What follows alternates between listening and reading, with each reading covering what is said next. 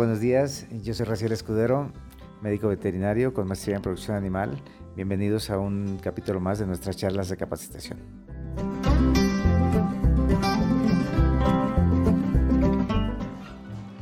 También utilizamos fuentes de proteína, como son pastas de soya, soya integral, harina de pescado, alfalfa, gluten de maíz. Utilizamos fuentes de energía concentrada como son el aceite de soya, que tiene que ser aceite de soya de primera calidad para que no genere irritación en los intestinos de las aves.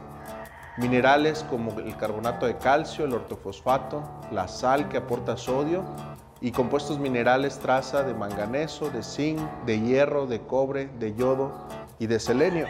Todas son muy importantes para poder mantener los tejidos de las aves, que se estén renovando las células, que se mantengan los huesos fuertes, que se puedan generar los músculos, que se puedan generar las enzimas que necesitan para su digestión, para poder mantener eh, su metabolismo en un buen nivel y que puedan mantener su sistema inmune al 100.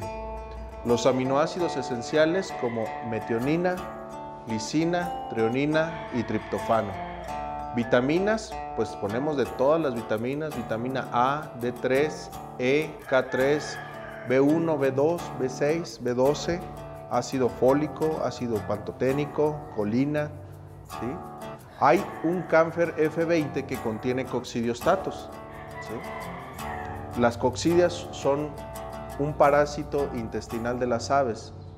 Donde haya aves siempre va a haber presencia de coccidias. La situación es que deben de estar balanceadas las poblaciones de coccidias. Hay varios tipos de coccidias y bueno, cuando alguna crece de manera desproporcional, le llamamos una coccidiosis.